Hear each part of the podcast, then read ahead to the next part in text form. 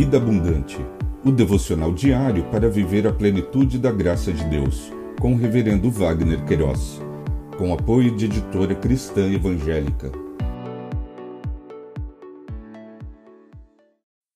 Olá!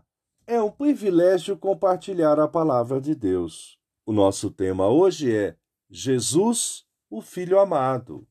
Em Mateus capítulo 3, versos 16 e 17, lemos: Depois de batizado, Jesus logo saiu da água, e eis que os céus se abriram, e ele viu o Espírito de Deus descendo como pomba, vindo sobre ele.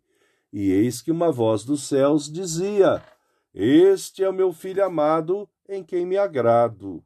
Filho e amado, conforme o dicionário online de português disse-o, filho o descendente masculino em relação aos seus pais. Este é o meu filho, amado, do que se gosta em excesso, que é alvo de amor, disse da pessoa que se amou muito. O evangelista Mateus, nesta porção de texto, registrou o momento logo após o batismo de Jesus, quando saía da água, literalmente conforme registrado.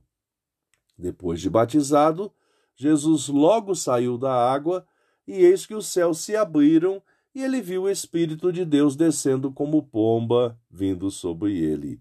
E eis que uma voz dos céus dizia: Este é o meu filho amado, em quem me agrado.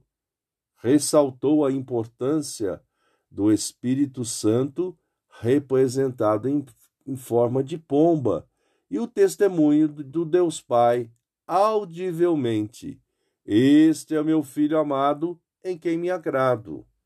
Segundo os estudiosos, o ocorrido foi o primeiro registro da Trindade Santíssima: Jesus, o Filho, o Espírito Santo e o Deus Pai.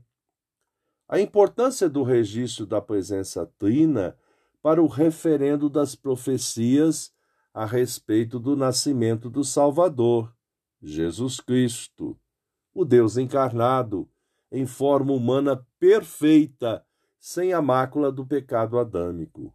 Na cruz do Calvário, em seu sacrifício eficaz, remiu os pecados da humanidade e propiciou em sua morte e ressurreição a vida eterna a todos que creem.